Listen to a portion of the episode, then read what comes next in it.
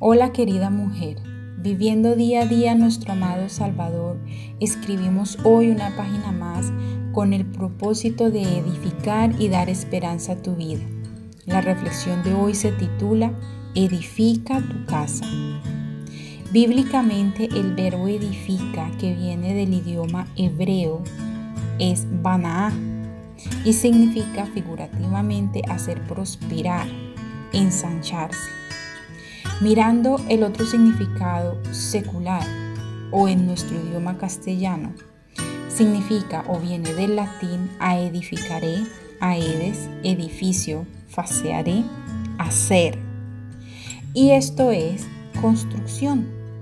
Construir un edificio, construir, erigir, fabricar, levantar, lo podríamos decir que es la parte física, pero también hay otro concepto que es muy importante y me llama mucho la atención, que es cuando una persona construye actos y una conducta que pueden edificar a otros como un ejemplo a seguir. Esto lo podríamos llamar ejemplarizar. Quiero relatar o describir una ilustración para que ustedes me puedan entender y para que podamos abrir esta preciosa y maravillosa reflexión. Vamos a imaginarnos un arquitecto.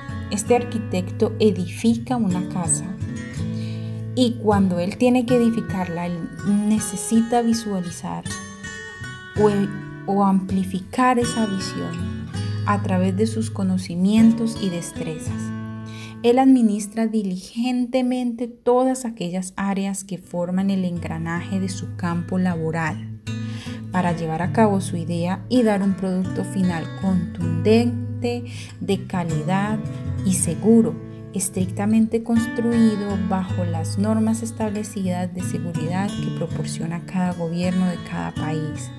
Todo tiene un orden, un espacio, un tiempo y aunque ese arquitecto no pueda construir una casa o edificio o estructura en un día, él bien sabe que planeando, presupuestando y dirigiendo con sabiduría logrará su cometido en un tiempo prudente. Ahora bien, lo comparamos con nosotras y nuestras actividades diarias. Asimismo funciona la labor que Dios nos delegó. Querida mía, sí, tú tienes un hogar para administrar Debes ensanchar ese hogar y hacerlo prosperar a diario y diligentemente. Recuerda que esta tarea no tiene fin. Dios te ha hecho ese llamado.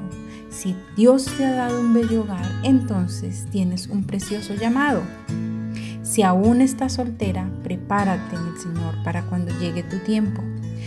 Además, siempre hay una oportunidad para edificar a otros que estén al alcance de nuestras manos.